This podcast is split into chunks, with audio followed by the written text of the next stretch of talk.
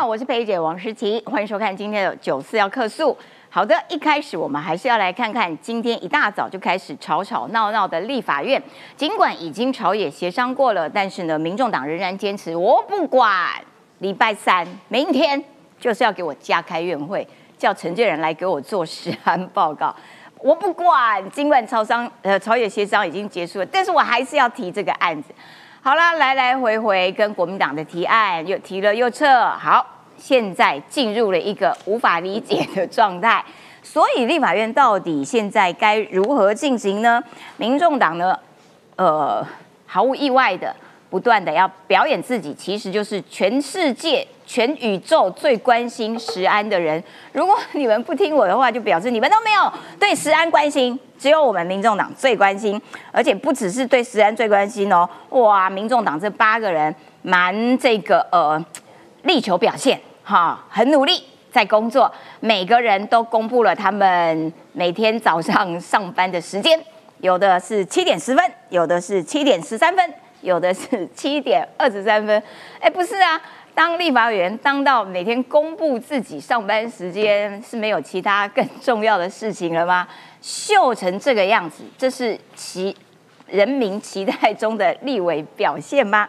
另外还要看到，民众党真的是相当之热闹，因为立法院党团的副主任杨宝珍宝宝啊，昨天抛下震撼弹要辞职啦，然后呢，哭得梨花带泪的，到底是受了什么样的委屈呢？是不是因为党内有内斗呢？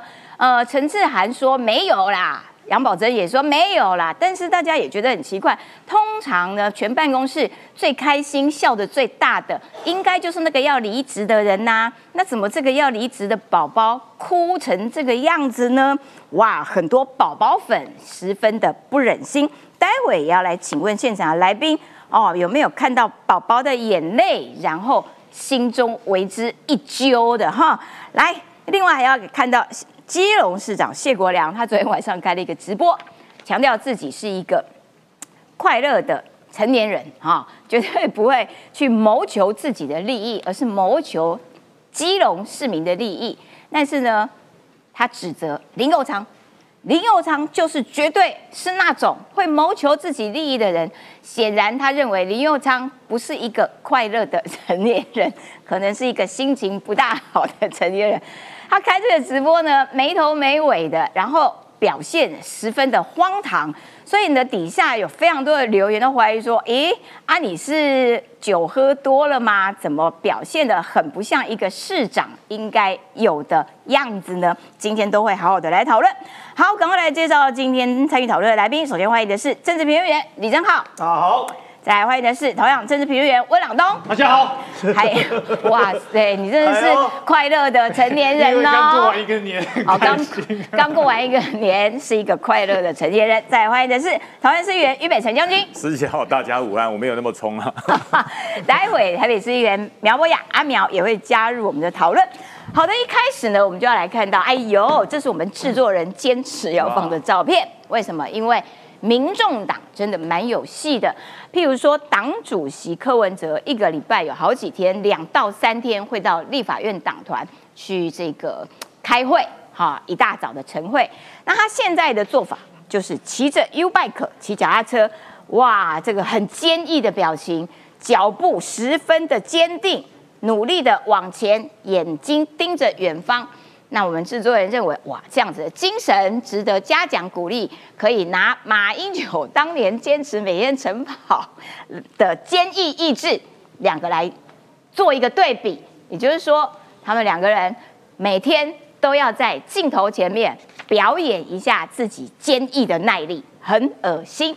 好的，我们接下来时间交给李正浩，因为主持人决定要去吐了。对，很恶心 啊，很恶心，很恶心。再看一下，哇，这张照片到底是谁拍的呢？谁拍的？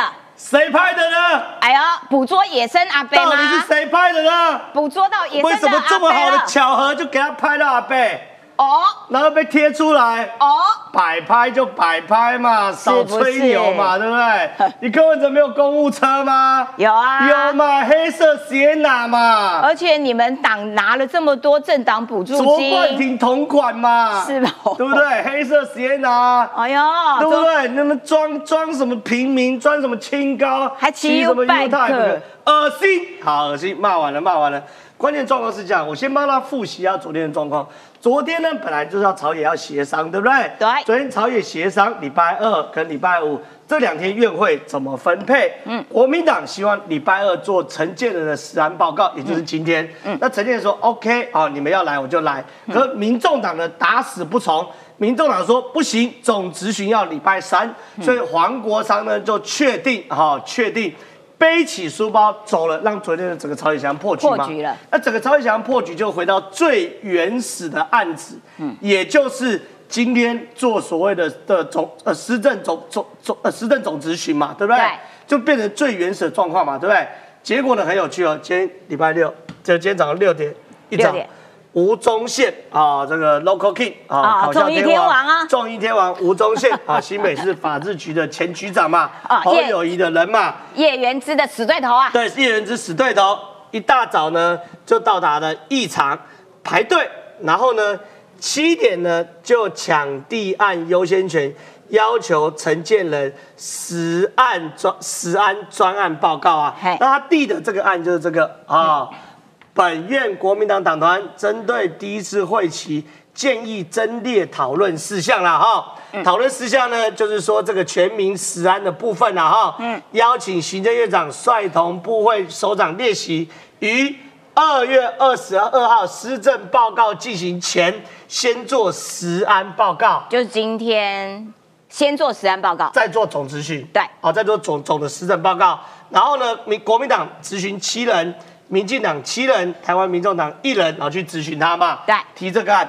我先讲这个东西的无厘头之处、哦。好，因为第一件事情，哎、人家施政报告要报告实案都不用准备的哦、嗯，你七点提案，叫人家说八九点来的时候，你就先给我做实案报告。而且他们不是朝野协商已经破局了，所以破局了，应该说实案报告这个品相就应该是一个月冷冻期过后才可以再拿出来这是。第第第一个，第一个，第一个我看不懂，就是一群破壳小尖。你第一天当立委，对，你第一天让立委，你动点脑嘛。你有可能，你不要讲，你不要讲叫行政院长。你以前在当那个法制局局长的时候，你有可能你七七点跟你的员工讲说，下面科长说来才九点做过去八年的报告吗？不可能嘛。对。你好歹给人家一个晚上时间准备嘛。对就是昨天确定要报告的时候，陈建仁今天晚上来准备嘛。对各部会官员要列席嘛。对实安相关官员要列席嘛。你第一个是，你怎么可能在七点的时候叫大家来，然后说，哎，忽然来做个实安报告？对啊，第二件事情，根据议事规则，昨天就是协商今天要不要做实安报告嘛？对。啊，陈建仁说 OK 嘛，对，那最后是黄国昌背着书包就走嘛，不签名的啊所，以破局了嘛？对啊破局议事规则，朝野协商破局，冷冻期一个月嘛？对这个月不能再讨论其他事情嘛？对对不对？对那这个月不能再讨论同一件事情的时候，那是不是该怎么办就怎么办？对今天就是施政总报告啊，总咨询啊。对啊，你怎么忽然来个实案报告呢？所以更好笑的事情是什么东西呢？结果呢，这个呢，明明看哦二月十九号当时的昨天的会议结论对。就是破局嘛，对啊，对不对？所以就是破局之后呢，对于那个什么呃，对于那个那个韩国瑜哦，看到这个的时候呢，当场韩国瑜跟周万来啊傻眼，所以他们国民党其实有点要打脸韩国瑜院长，对。哈，因为我们二月五号的时候，其实有他们已经做过协商了嘛。。对啊，年前是不是做过一次协商？对协商就说二月二十号开开议，议嘛。对那开议的时候，就是今天要开议嘛。今天对开议要陈建仁做施政报告嘛。对这第三个不合理之处嘛。对所以周万来看到这个东西之后傻眼，嗯直接叫傅昆萁过来，嗯柯建明过来，嗯周万来，韩国瑜过来。嗯，然后呢，就大家坐在一起，然后就问说：“你都来冲他笑对啊，？”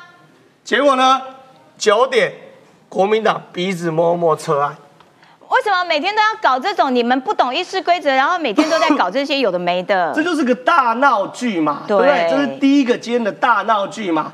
然后更大的闹剧是什么东西呢？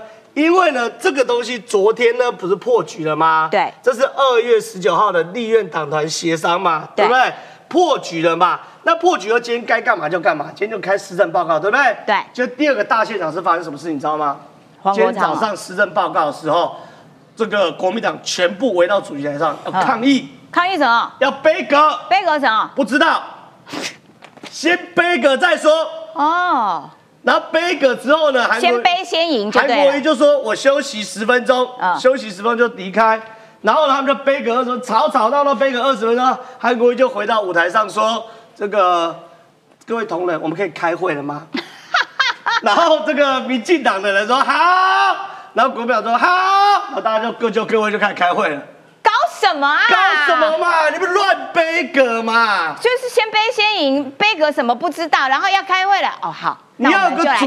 题嘛。什么鬼啊？你要有个主题嘛，对不对？对啊所以呢，这个东西呢，其实你看哦，这几天那种混乱的东西哦，大家我会发现，国民党这些人签名都不算数。对，你没错你十九号才签名的吗，就是不断的在推翻朝野协商的结论，对啊，哪有这样子的、啊？都在干什么东西？就一直轮回，一直轮回，一直轮回就好了。你才刚签名的，对然后今天要提一个新案，然后把昨天的讨论结论把它推翻掉。还好吗你？到底在干什么东西嘛，对不对？对所以现在这个早上的立院的闹剧哦，真的是非常非常荒唐啦。那这个呢，黄国昌呢 立院开议嘛，因为我们这个看那个那个我们节目的过程中还没开始进入到质询，对所以质询内容会非常非常精彩。可有趣的事情是说，黄国昌说我的咨询题目是温暖，嗯，哎呦，哎呦，我就看一下黄国昌什么叫温暖哦。是他会不会对温暖的定义跟大家有点不一样哦？我咆哮的十分温暖。火炮跟温暖可能有点不一样哦，啊好、所以说我们就来看一下到底是这么样。可是更有趣的事情是，民众党党团既然呢、现在每天固定要放消息给记者几点上班，黄国昌、陈昭之、林国成、吴春正七点十分上班，好棒棒。黄，珊珊七点十三分上班，好棒棒。柯文哲迟到最久，七点二十三分上班，哎呀，小学生点名哦。柯文哲之前是说我每天七点半要开会，结果现在人家比你更早哦，小学生点名哦，还要带手帕、卫生纸。我。就看我就笑你能持续多久，一年有三百六十五天，嗯，四年看你最好是天天这个时候。没有意义嘛，这叫做做表面功夫嘛。我又不懂，到底每天早上几点上班这件事情值得这样讲吗？没有一些其他比较重要的事情，比较能够骄傲给大家知道的事吗？比了半天就是比我早上很早上班，这个真的就像郑浩讲的，小学生吗？你们都只能比这些吗？好的啊、我要请教一下阿苗啦。是立法院好开始开议啦，结果吵吵闹闹，不断的轮回，朝野协商完我又犯案，又要朝野协商再犯案，再朝野协商再犯案。到底我们的人生是有多少青春可以陪这些立委们耗下去啊？是，我想呢，这个国昌老师最大的愿望呢，就是希望大家可以一直花费时间来研究立法院的各式各样的会议规则，研究各式各样的政治的美感。因为大家一直把时间用在这里呢，他就能够发挥八席的声量变成八十席。哦啊，他就能够展现说，全立法院唯一只有黄国昌在上班这样子一个形象。不过，我觉得政治哈、评论跟看球赛哈、有异曲同工之妙。嗯有的时候我们看球哦，很简单一件事情嘛，就是今天你这个战术呢，到底是帮助你自己的队伍得分，还是手下的分数，还是反过来，今天你的战术有够花俏，有够精彩，可是呢，分数一直丢掉。这是这个很简单的这个问题嘛。从结果论看回来，其实有的时候复杂的问题都会变简单。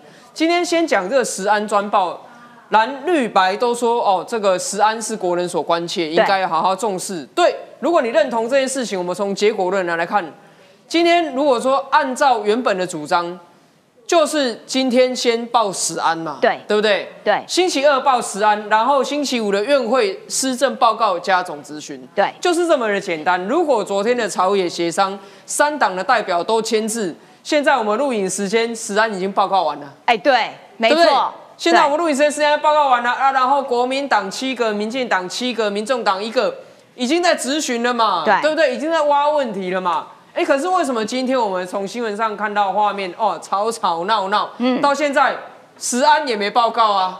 为什么会这样？为什么这样？因为昨天的政党协商里面杀出一个程咬金说，不行，如果要星期二报告石安的话，那我星期三要加开院会。嗯，那现在问题来了，你说那星期三加开院会这主张不对吗？我觉得见仁见智啦。嗯，有些人呢就是喜欢提早一天来开会，有些人喜欢按照原本定的议程来开会。我觉得这没有对错。可问题是，当你今天在提案的时候，我们客观上也看得很清楚，立法院就是三个党团，嗯。国民党五十二加二，嗯。嗯，民进党五十一，台湾民众党八，嗯。嗯，这个是小学生都知道的客观事实。今天你只有八席的时候，你要提出一个你个人独创的主张，但是你未获其他两党团支持，你没有去游说到其他人支持你的时候，你的主张再对，可能都变得不是那么对，对因为你会让今天所有的本来是次佳的结果变成最差的结果，嗯，就是这个样子。今天我我觉得很多时候哈、刚看政治的人会有一种心态说，只要不是一百分，其他我都不要。嗯，如果说没有到达我的心愿的话，其他我都不爱，我冰斗我直接翻桌了。嗯嗯，可是我跟各位报告，政治呢，它不是今天只有一时一刻，光是一届立委就有四年了，不是四个月，也不是四个礼拜，不是四天呢。所以你今天在讲说，哦，我心中的一百分是星期二十安报告，星期三加开院会，这是你的一百分啊。嗯嗯，可问题是，当今天你的力量不足以做到这一百分的时候，八十分你要不要？嗯就是这么的简单。什么是八十分？我认为，如果你可以接受的话，星期二十安报告不是也不错吗？对啊，星期二实案报告，然后星期五叫 K 纲啊，我们这个施政咨询加总咨询，你总咨询的分钟数不会减少啊。嗯，对不对？他提说，哦，我们实案报告不要弱化原本立法院监督能量，我就很好奇啊，为什么实案报告星期二，总咨询星期五会弱化立法院监督能量？我一样咨询可以时间会减少我一样？可以咨询你实案问题啊，为什么会弱化？咨询的时间也没有减少，咨询的人数也没有减少，为什么这样叫弱化？为什么？对，为这个？这个就是一个你需要去论述说这个事情有多严重，严重到说我需要翻桌。如果你今天你翻桌的理由很充分，那我想国人会给予支持嘛。嗯，比如说十年前哦，张庆忠三十秒就要通过服贸协议，到时候学生对冲进立法院，因为你只有三十秒通过服贸协议，这太过分嘛。可是如果说今天是朝野的共识，认为要先报告实安，因此施政报告延后一次会，但是后面的质询的时间人次都不减少的话，你的监督力道哪有被弱化？嗯，难道我说今天像我是台北市议员啊，可我们台北市议会在国民党的议长的主持之下，决定呢休会之后四月八号才开会，所以我们监督力道完全就被弱化吗？弱化？哦，没有大年初一就来开会，就是监督力道完全被弱化吗？我觉得这个是要你提出具体市政来讨论的。对，如果今天说因为食安专报，所以蓝绿联手把你的咨询时间取消，哦，那我认为这个不行，万万不可，不能取消人家咨询时间啊，不能缩短人家咨询时间啊，对对对。可是如果今天都没有这种状况，你为什么不能够接受星期二实安报告因？为这样我就不能凸显我跟别人的不同。好，所以现在问题就来了。当他使出这一招之后，大家就可以知道说，哦，那那我们就来讨论啊，这个立法院里面啊，各式各样啊，到底是谁的责任？在讨论的这过程中，其实就是他收获政治能量的时候。对，那我个人是觉得呢，其实当然每一个政坛每个人生存之道不同啊。可是呢，今天如果说台湾民众党他两年之后要派人选县市首长的话，你到时候你参选，你提出来的成绩单哦，我们在立法院里面提出了很多议事的攻防，我们卡了这个卡了那个哦，嗯。我们这这这是可以选民代啦，但是选县市首长我觉得是不够的，因为你没有办法在过程当中留下任何实质的建设性，不管是建设我性的议案或觉得阿苗想多了。他到最后列出自己政绩的时候，我每天七点就到办公室，喂，我跟你，我跟各位报告啦，你你这个东西就是比谁会宣传的。如果说比找到办公室的话，如果假设今天民进党团开始学聪明了，派一个人跟拍柯建明总招的生活，大家都会发现哦柯对总招不是七点就到办公室，是睡在办公室，他睡在办公室没错 这样子，对不对？政治人物所谓的早起、准时上班这些点点点，这些是政治人物为民服务的一个基本功。那你今天走跳江湖已经十年了，你还在讲说我的马步有蹲好？如果你今天只是一个刚进这个初入政坛，你说我马步有蹲好，那大家给你一个赞。嗯，可是你已经十年了，大家不要忘了，台湾民众党这一些其实很多都是老江湖啊。对，那你这些老江湖，未来你要选县市首长也好，或是你要任何步步高升也好，你提出来的仍然是我准时上班。嗯，那 人家比如说你的蓝绿的竞争对手也会说他要准时上班，不是吗？人家之所以可以成为你竞争对手，就是因为他高票连任，深获选民肯定嘛。他一定有把这些基本功该做的也都做好嘛。所以我觉得今天大家看政治，看简单，看单纯，你先看结果说。本来如果按照政党协商签字下去，实案报告今天报告完了。那今天之所以这样乱糟糟一团，因为政党协商破局嘛。那政党协商破局是签字的人的责任，还是没有签字的人的责任？嗯，这一看就很明了啦。没错，但是同一招，我相信民众党会继续的玩下去，然后到最后就是我七点上班怎样？因为柯文哲，我骑脚踏车上班，七点半开会，哇，已经这个呃。塑造出他过去几年生活上面，然后也吸收了非常多的小草，但是这一招还可以持续用下去吗？啊、麻烦大家眼睛睁大一点。接下来要请朗东上来啦，宝宝的眼泪哈、老实说，你有没有觉得心疼？没有，哦，因为我已经到了不惑之年，不会被迷惑啊。哦用葬送的福利人来讲，这都是魔族哦，不可信啊。但是呢，昨天很奇怪哦，嗯，我收到大概七八个朋友去传这个照片给我，我这辈子从来没有收到过这么多女人哭的照片。对，而且跟我一点关系都没有，哇！这岂不表示什么呢？表示很多其实是支持绿营的这个朋友的话，对杨宝珍是有一些心疼啊。这个是事实啊。那但是大家也不要被哦表象所迷惑，我们还是要去看一下民众党这个宫斗剧对为什么要这样来哭哭啊，好，先讲杨宝珍他最新的这个贴文哦，他就说啊，不好意思惊动大家，因为昨天很多新闻很多人转载嘛，我只是持续党职，没有退党。哦，这个决定挣扎了很久，接下来他又说呢，他准备要沉淀一下，要后续的这个进修，感觉好像一艘淡出政坛的这个样子。哈然后说他阶段性任务完成，哦，谢谢柯文哲啊，还有民众党很多人这样的一个照顾。哦，这个反正大概就是这个一些场面话这样。那下面有很多，包含黄珊珊啊，还有民众党的人，一些人在留言。那黄珊珊还说等你回来。哦哦，哎，这个就是有趣的地方，因为这整个斗的这个过程是这样。原本在上一届立法院里面，民众党呢就分成了立院党团派，以蔡壁如这些人为首的，跟黄珊珊的市府派，哦黄珊珊就是副市长嘛。对那黄珊珊就带着陈志汉啊，还有像是学姐啊这些人，那有些带带的人已经选上台北市议员了。对，那有趣的事情是说，他是怎么进去的呢？杨宝珍是二零一九年的时候呢，透过面试的方式，由蔡碧如面试进去的。嗯，所以说他在党内有些人会把它归类成蔡壁如的这个党团派，哦但杨宝珍个人他认为他是柯文哲派，他是只属于柯文哲。哦那过去这四五年期间，他在立法院里面就做了很多跟媒体接触啊对等等事情，而且他自认为说在造势的一些场合以及在政论节目上面这个表现，有努力的去增加民众党的好感跟形象。从昨天有很多朋友都在传他的这些消息，就表示出来之后，他在绿营心中的形象是相对来讲比较正面啦，因为他都他都笑笑的，然后笑笑的被你打脸，他也无所谓这样也一直对子。对对对对笑笑的凹，哎，就是比较可爱的叶元之这样子。啊那所以所以说呢，这个他，但是呢，现在问题是在于是说，在这一届的时候，原本的市府派已经没了嘛，可是市府派以黄珊珊为首，已经进去变成立院党团派。哦，那旧的立院长团派已经解散了，就没了，因为那些不遵区立委全部都消失啊。对。然后蔡壁如也被发配去台中，现在变成卢秀燕的市府顾问了。对。换句话说，杨宝珍过去四年里面，哦，为民众党在立法院做所有努力。在黄珊珊入主立法院之后，全部一笔勾销，没错，都消失。即使他个人会不认为自己是蔡壁如派，但是他被扫到台风尾嘛。因为现在蔡壁如的话就已经变成卢秀燕那边的这个顾问，人家的团队，被人家团队了。所以当初他的面试官已经走了，已经没有了，他就变成是一个没有靠山的状况。那这是一个导火线，在于是说。党团主任是给了陈志汉，没错，陈志汉其实是他学妹，比他晚进民众党，因为他在立法院当党团副主任四年，算是有累积一些。对，这样讲，副主任要升主任嘛，对，就突然凭空从个市府派，原本在台北市政府的，哇，空降，就就就飞到立法院里面，变成了这个陈志汉是，所以陈志汉这件事情是很大的这个，所以陈志汉脸书被人家灌爆，哎，大家去灌他，陈志远别走了，叶宝顺做错什么？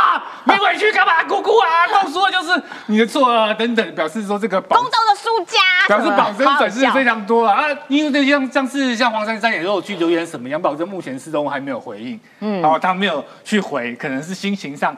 还在平复了，哎，而且我觉得啊，杨宝真的蛮委屈的。他的确在选举的过程当中拼了老命，在帮民众党这个到处上节目，然后到处辩护哦。然后可是到最后，党团主任是陈志汉之外，而且我党部的新闻部发言人变成吴怡轩。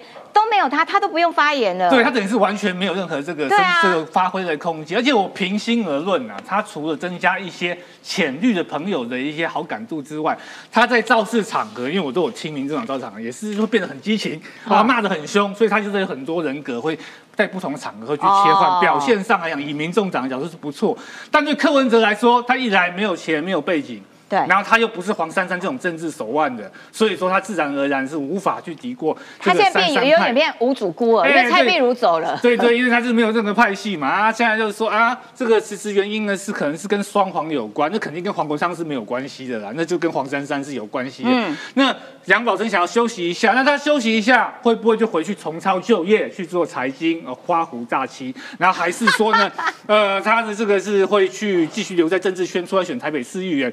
目前来讲的话呢，就不是很明朗。那他有点就是像我刚刚讲的，就踩到这个，就扫到蔡壁如这个。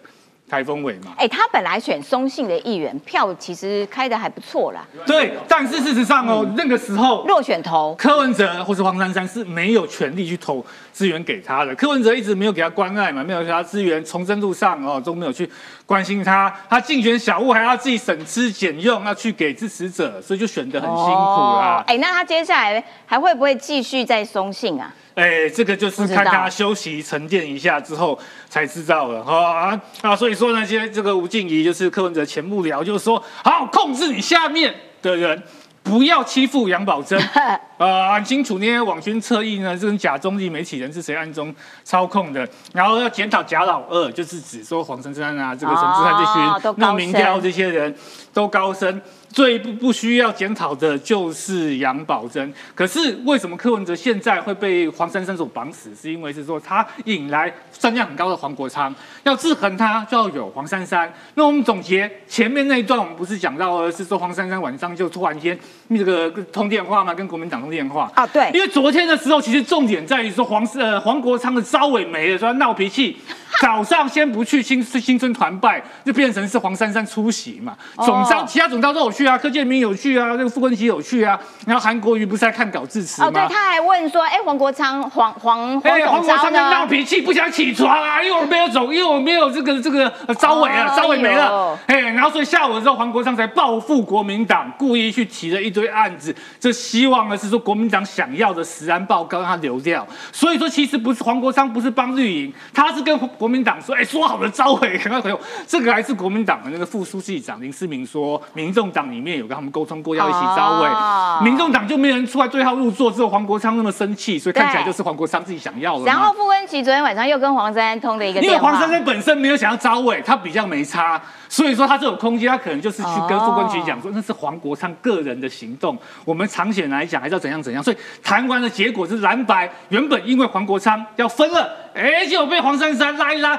又和了，那就谈判能力来讲，黄珊珊是远远高过黄国昌嘛。黄珊珊胜，哎，所以黄珊珊胜的一个结果，黄珊珊底下的人，不然陈志汉全部都是鸡犬升天，那杨宝珍就只好无奈的被牺牲了。了解，感谢这个哇，这个朗东拆解完，终于知道说到底里头民众党里面的派系啦、人马啦，究竟是怎么回事？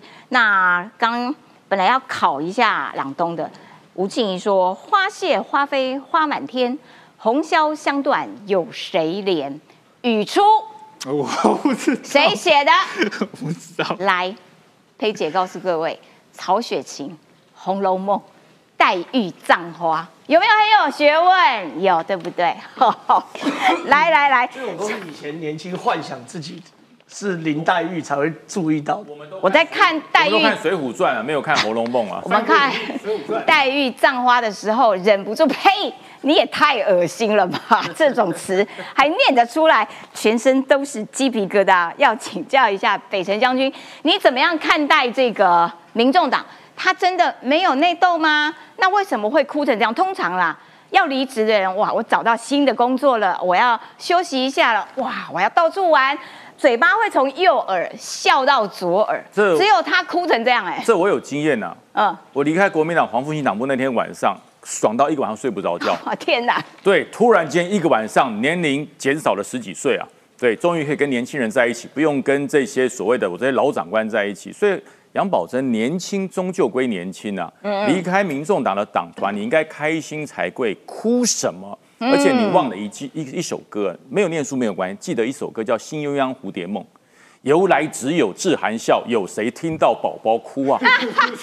啊，政治这条路好辛苦啊！你想走政治，本来就有委屈嘛。你想要从政，本来就有委屈嘛。你在松信区上次选一万多票，他不是落选头，他是落选头第二名，第一名是哦吴征，哦他，是对对对，第二名吴征只差一咪对，差一点点，他是落选投第二名，他大概拿了一万四五千票，其实不错啦也不错其实不错。其实杨宝珍，我觉得哈，呃，我我们这些前辈奉劝你一句话：离开了政党，你会更宽广。为什么你知道吗？因为这个这个政党如果要栽培你，要培养你，那你留在里面好事。这个政党在利用你嘛？嗯，因为杨宝珍认为说，我上台去主持，好多小丑在下面，对不对？情绪沸腾，我就多么受欢迎。他真的粉丝多了。对，可是我告诉你，但是离开了柯文哲，你什么都不是。哦你要经营你自己。我也迷失过啊啊我以前对帮韩国瑜主持过晚会啊，哇，下面那些韩粉看到我上去都说我是神啊。等我离开国民党，都来骂我、啊，而且骂的超惨的。所以真的，保真哈，离开民众党以后，你现在只是离开民众党党职，对还没有还没有退党。离开党。我当时也是这样啊，我也是先离开党职啊嗯，一年后我就退党了。我告诉你，退党更快乐啦，做自己。真的，我觉得杨宝珍做自己是对的，而且这个党它的斗争的程度、血腥的程度远远超过国民党。国民党因为老，所以比较没有动力。嗯，民众党因为年轻，所以斗得特别凶，因为每个人都还有三十年可以耗。国民党斗我的人可能都只剩十年可以耗了，十年以后绝大多数的人可能都躺在床上等上帝召唤，这是真的啊、所以我觉得杨伟仁不要哭，不哭不哭。另外我讲哈，大家觉得民众党是有温暖的地方吗？蔡碧如啊，到对台中去当顾问，对，你知道吗？这两束花是不是民众党送的？那是民众党送的花还在路上。天哪！对，在路上，我们都送过花，我们一代表送过花 这。样很不礼貌哎，这不是不礼貌，这叫做无聊，你知道吗？他说花正从台北送到台中的路上，哪有这样子的？没有这样送的花啦没有这样送就直接在台中送的啊，直接找台中的厂商两两束花就送过去了。对啊那只是一通电话的时间。没错，这个花从台北柯文哲亲自插好，然后把它包准好，放到那个小货车上，一路从台北上高速到了台中，可能剩一枝花而已，都吹光了。对啊，所以这叫做胡闹，这叫胡闹。所以蔡壁如很聪明，他把所有的花，我们的时候人家接到人家送花，像博雅他当选送到花，会不会有那个插那个牌子？对对高票对对对当选啊，怎么样，对对不对？蔡壁如把所有的牌子跟名字全部都拿掉，哦，谁送的？你猜？哦，这是不是主席送的？也许。这谁送的？也许。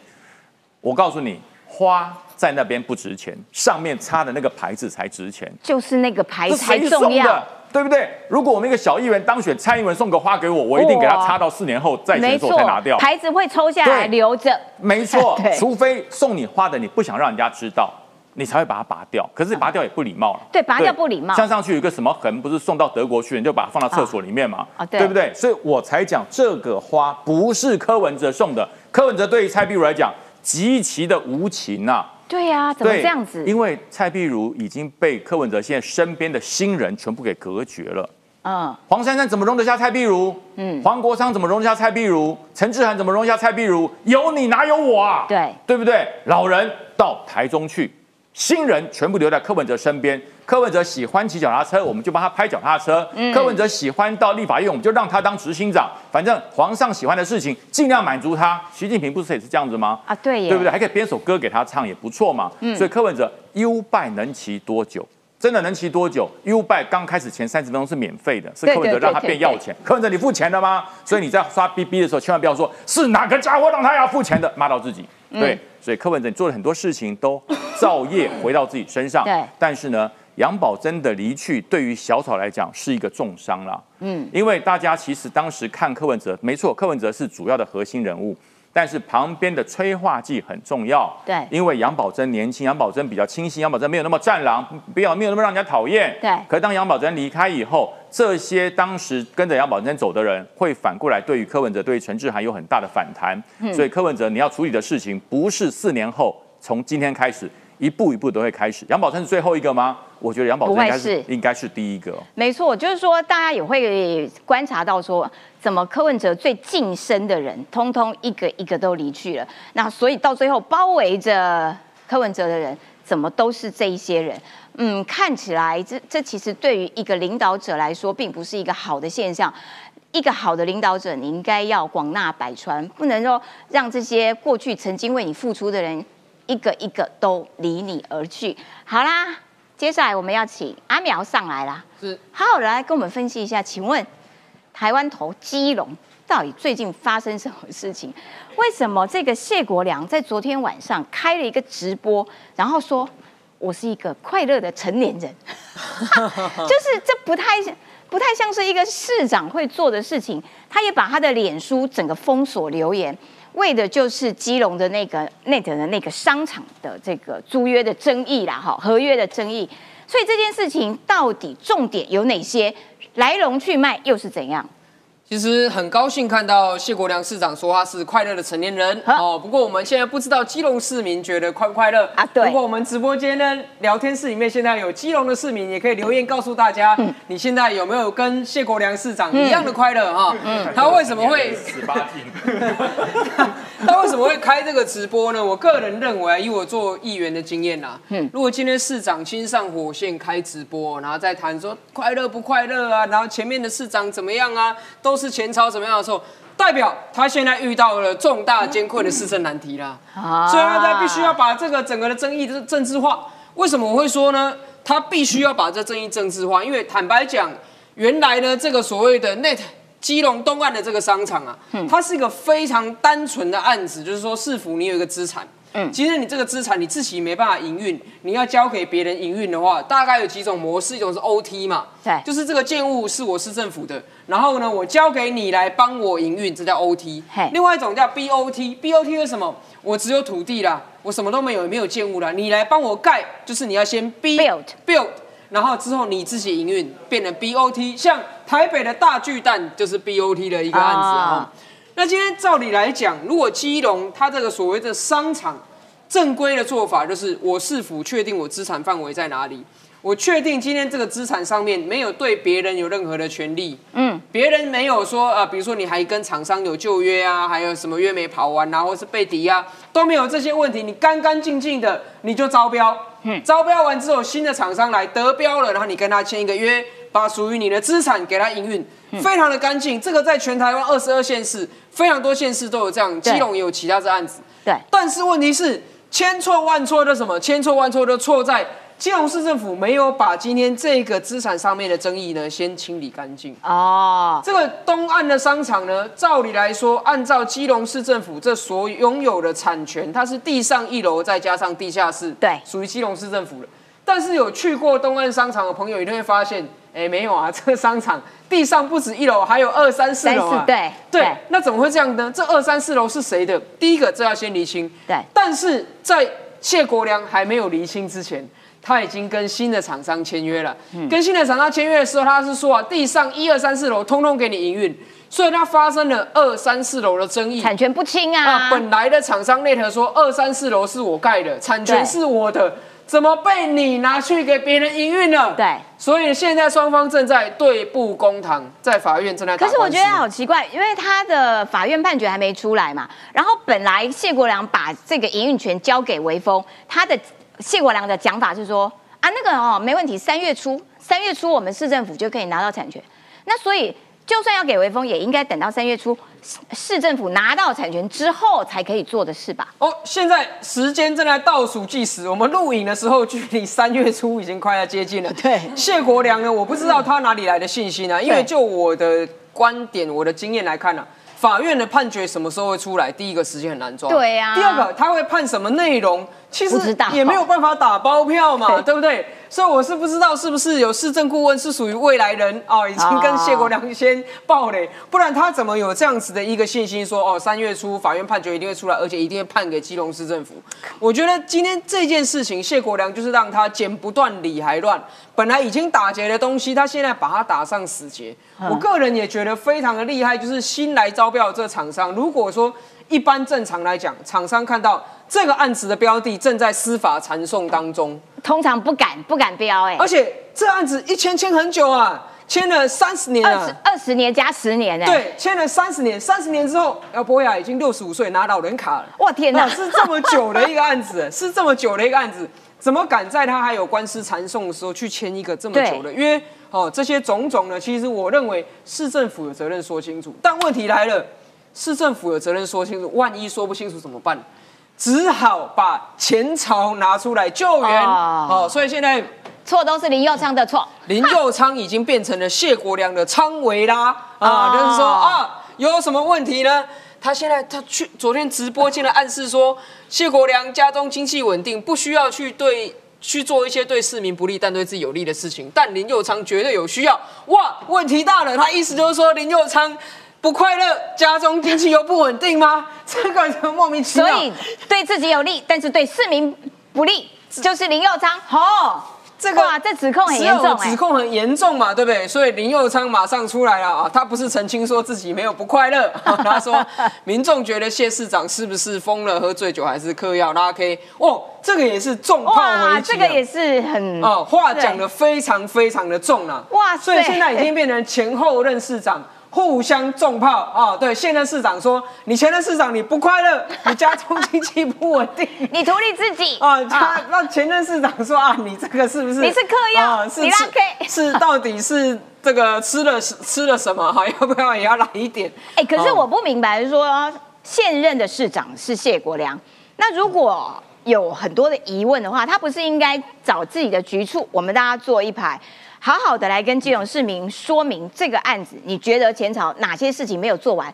而你现在做了哪些处理，所以我现在做这些处理是没有问题的，他不是应该这样子吗？实际上呢，一般正常程序啊，再跟大家讲，议议会应该会召开一个专案报告，嗯叫市长来专案报告嘛，告诉大家，然后大家咨询嘛。对但是基隆市议会我是没有去查，现在是非会期啊，休会。嗯不然呢，这样照照理来讲，如果像国昌老师一样的，是应该立刻冲去东岸商场门口开一个直播啊对太离谱了啊！对，大年初一我们就要开会来质询一下嗯基隆市政府。不过基隆市也是有市议员呐、像张之豪就提出来了这样的对质疑嘛，就说，哎、这个当时二零一五年通过修改交通促餐条例，上限是三十年约啦。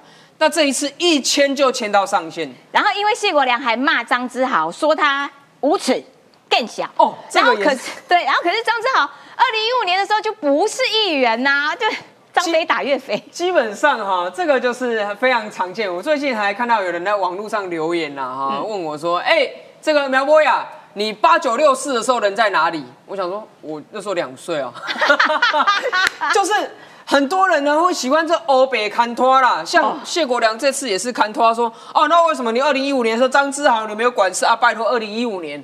那个时候我们才刚从二零一四年的立法院的议场离开，好不好？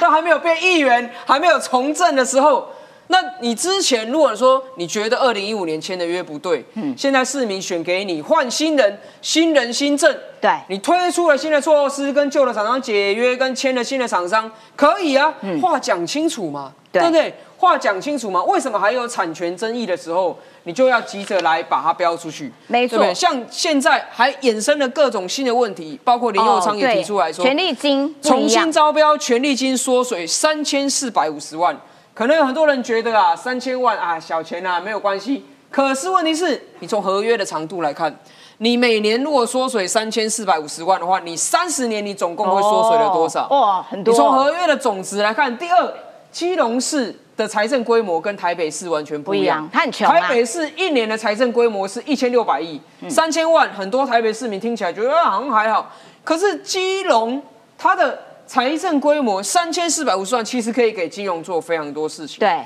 所以我觉得不只是合约的长度的问题，产权争议还没厘清的时候，为什么急着招标的问题？现在权利金到底怎么样计算的问题，没错一项一项谁来说清楚？当然，我觉得应该还是要现任的市政府来说清楚才比较对。没错，其实还有一个很重要的点哦，就是说，呃，这个谢国良因为为了要把这个这栋楼 Net 的这栋楼要给威风，所以呢，他在二月一号的时候就已经派了远警去给他锁敲开，就是要直接点收。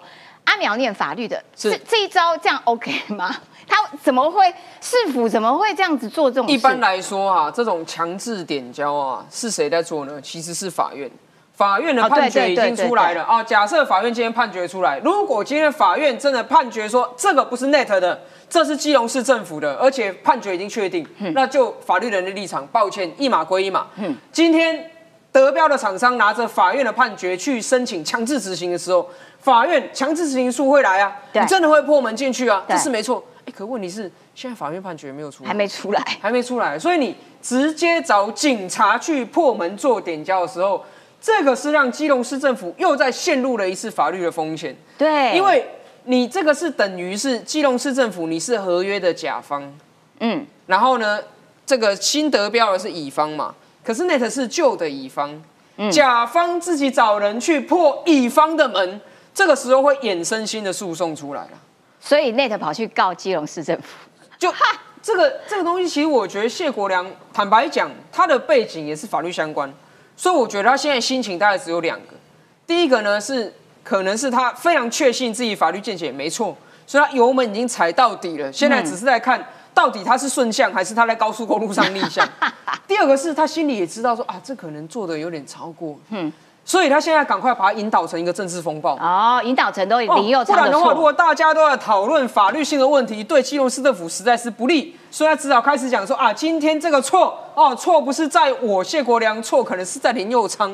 哦但是我觉得这对基隆市民都不公平，因为东岸的商场，大家你可以看到他的权利金的额数，其实对于基隆市政是一个非常大的益处。没错，但是如果说你今天造成的这种法律诉讼一直卡住、一直打结，钱进不来的时候，其实对基隆市的财政也是非常大的一个影响。所以基隆市民不大爽，因为呢，之前的 GoGo 已经被骗一次了，现在又搞了这个事情，所以基隆市民现在打算要来罢免谢国良，而且因为基隆人很少，所以他们第一阶段的联署啊，三千两百份就够了。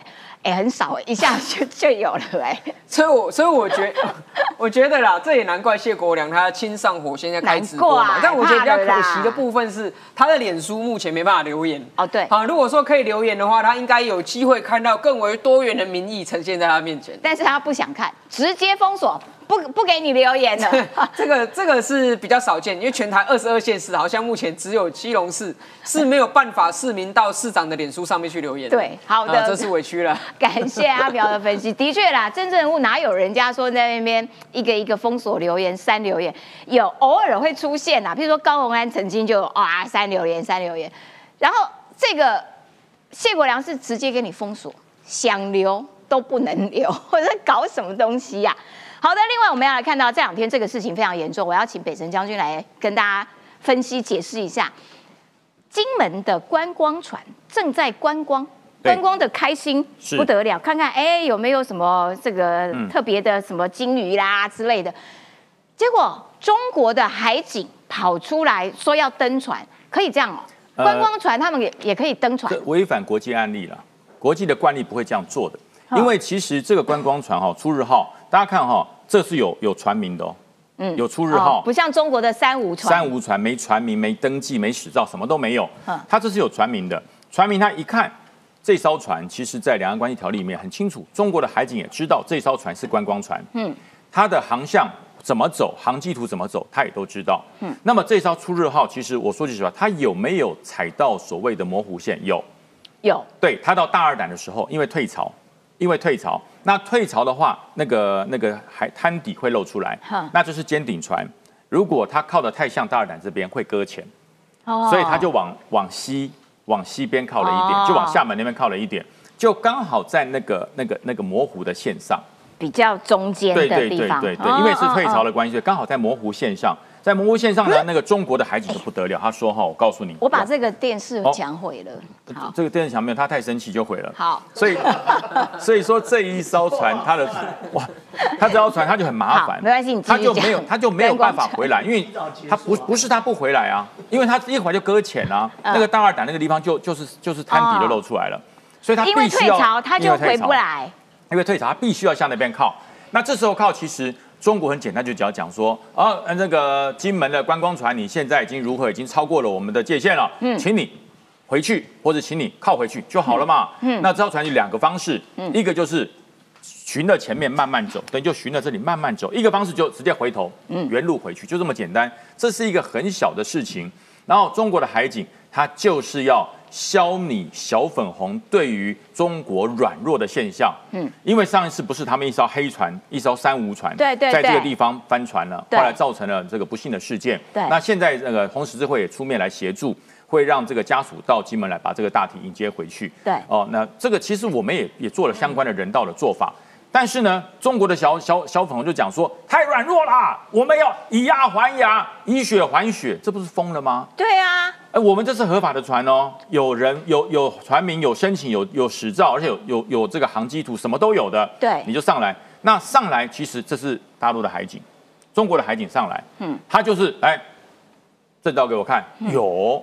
其实说句实话，我们拿中华民国证照给你，你会承认吗？对呀，你承认不就两个中国人，自己也是双标嘛？你也会被抓，对不对？他说哦有啊，航机图有，什么都有啊，大概嗯三十分钟弄一弄，他就下船了。哼。其实正确的做法哦，呃，这个海巡署有讲，正确的做法，我们这一艘出日号嗯。应该拒绝他登船，他是不能登船的，嗯。他是不能登船的哦，因为我们的船籍是属于中华民国，中华民国船这艘船其实上面就是我们领土的延伸了。哦，对对对对，对你是不能上来的，你是不能上来的，不能登船你是不能登船，除非今天我是我有非法的行为，例如说我有毒品，或者上面有发生哦刑案，或者有人报案说上面有喋血或如何，那第三国的警察才可以协助处理哦海上治安事件。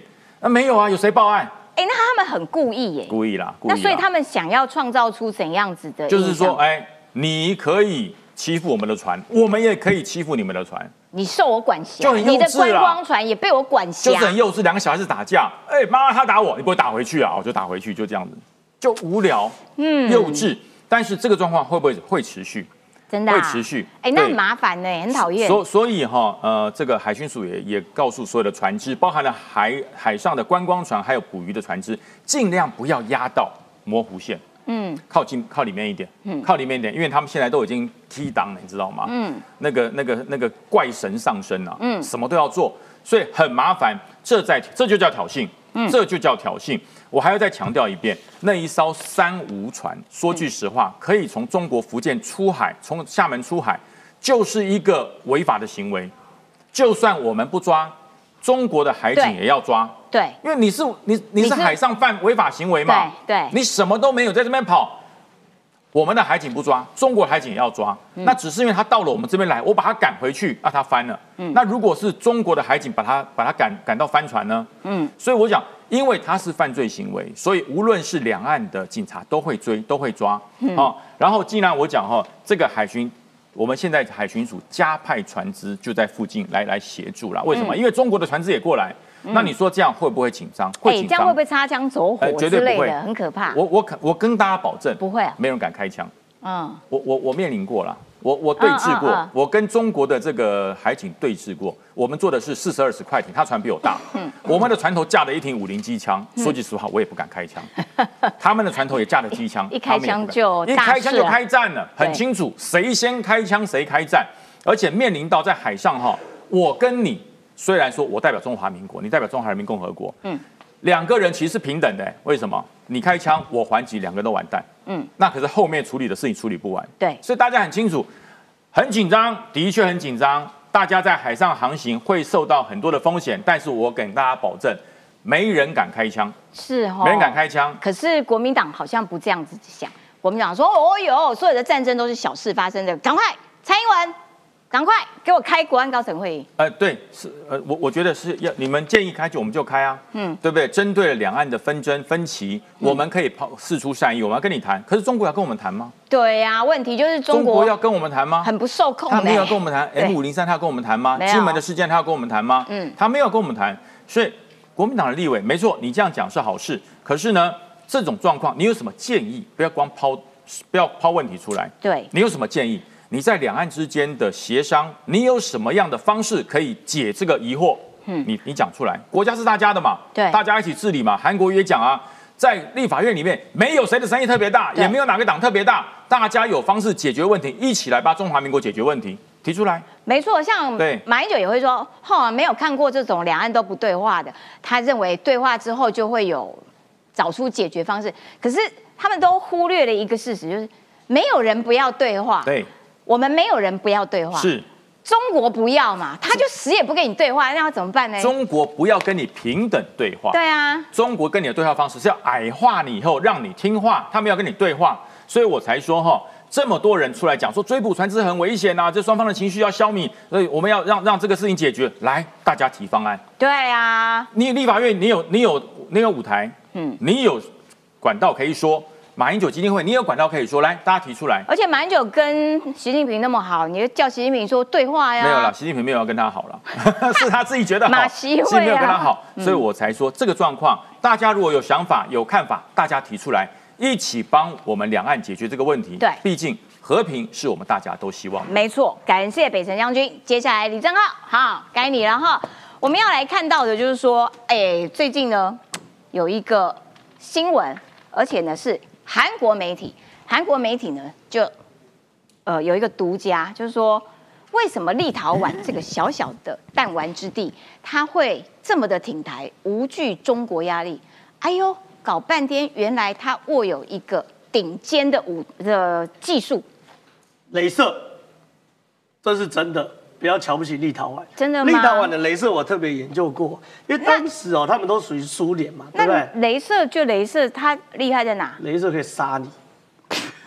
好可怕、啊！镭射枪啊，镭射枪。嗯我跟他讲，因为他们都属于这个苏联体系嘛。那但是旧苏联体系，其实每一个这个旧苏联体系的国家里面都有不同的分工啦。比如乌克兰为什么跟俄罗斯可以打得乒乓球？因为当时整个苏联体系里面，乌克兰就做军工产业的。嗯，对，对不对？所以它其实有非常扎实的军工产业系统。而当时立陶宛它在做什么？做镭射研发。一九六五年，立陶宛国立的维尔纽斯大学成功研发，将镭射产业培育成国家产业哦。镭射国家队，对，那时候就是有镭射国家队哦，而且呢，全世界哦，包含 NASA，包含欧洲核子研究组织，包含麻省理工，包含苹果，它的镭射设备全部都是向立陶宛去做所谓订购的。哦哎呦所以呢。过去立陶宛不是一路很支持台湾吗？嗯，很支持台湾的时候，那时候就有记者啊、啊媒体去问立陶宛说：“哎，你们都不担心中国对你贸易报复吗？”嗯嗯，他他们说：“我干嘛担心？因为我们拥有镭射产业的整个生态系统，所以我们没有贸易报复的问题。它就像我们台积电是一个完整的产业链，所以拥有了国国呃全球的不可替代性。由上到下都是我的嘛，你中国要报复我什么？对对不对？你报复我，你受害。对啊，不是他根本切不进来报复嘛。对他没整个供应链没有一个是要靠中国的嘛。嗯嗯，所以没有什么嘛，对不对？所以立陶宛为什么敢抗中挺台？是因为有半导体尖端镭射啦，好不好？那在这样状况之下呢，更有趣的事情是我们中科院竟然开启一个专案，叫做雷护岸研发镭射武器啊。所以我们也要发展这个镭射。镭射武器是未来的趋势嘛，就像我讲的，打无人机，你用飞弹打太北河了嘛，无人机一万美金，你飞弹一百哦万美金，用镭射比较便宜镭射便宜嘛，而且很准，而且很快。你都知道它哒哒哒哒哒就很快，因为无人机是蜂群嘛，对你不可能这样飞了，所以很麻烦嘛。所以你看，我们现在无中科院哦，现在在叫做雷护案哦，而且雷护案其实一直都蛮有进度的哦。二零二三年的三月哦，县指部哦就前往位于美国新墨西哥的测试场哦，去测试镭射炮。哦，哦，这蛮厉害的哦。哦然后呢，二零二三年七月呢，通过六项关键研发测评，完成小功率的镭射武器研测。哦这个东西是在去年年中哦，对去年所以未来看寻求国外技术合作，以利缩短研发期程嘛，对不对？嗯。那这个缩短国外技术合作要找谁？立陶宛，对嘛，找立陶宛嘛，对不对？而且立陶宛跟我们很好。对，所以说未来呢，我们这个台湾的朋友越交越多嘛，路越走越广嘛。刚刚我们对来讲说这个船被中国强强制登陆嘛，对可没关系，因为我们有我们的国际盟友，也会增加我们的国防实力。好的，感谢这个郑浩的解说。所以看起来我们朋友真的越交越多，而且都交到很重要的关键好朋友。好啦，今天节目时间到啦，明天同一个时间拜拜喽，谢谢你。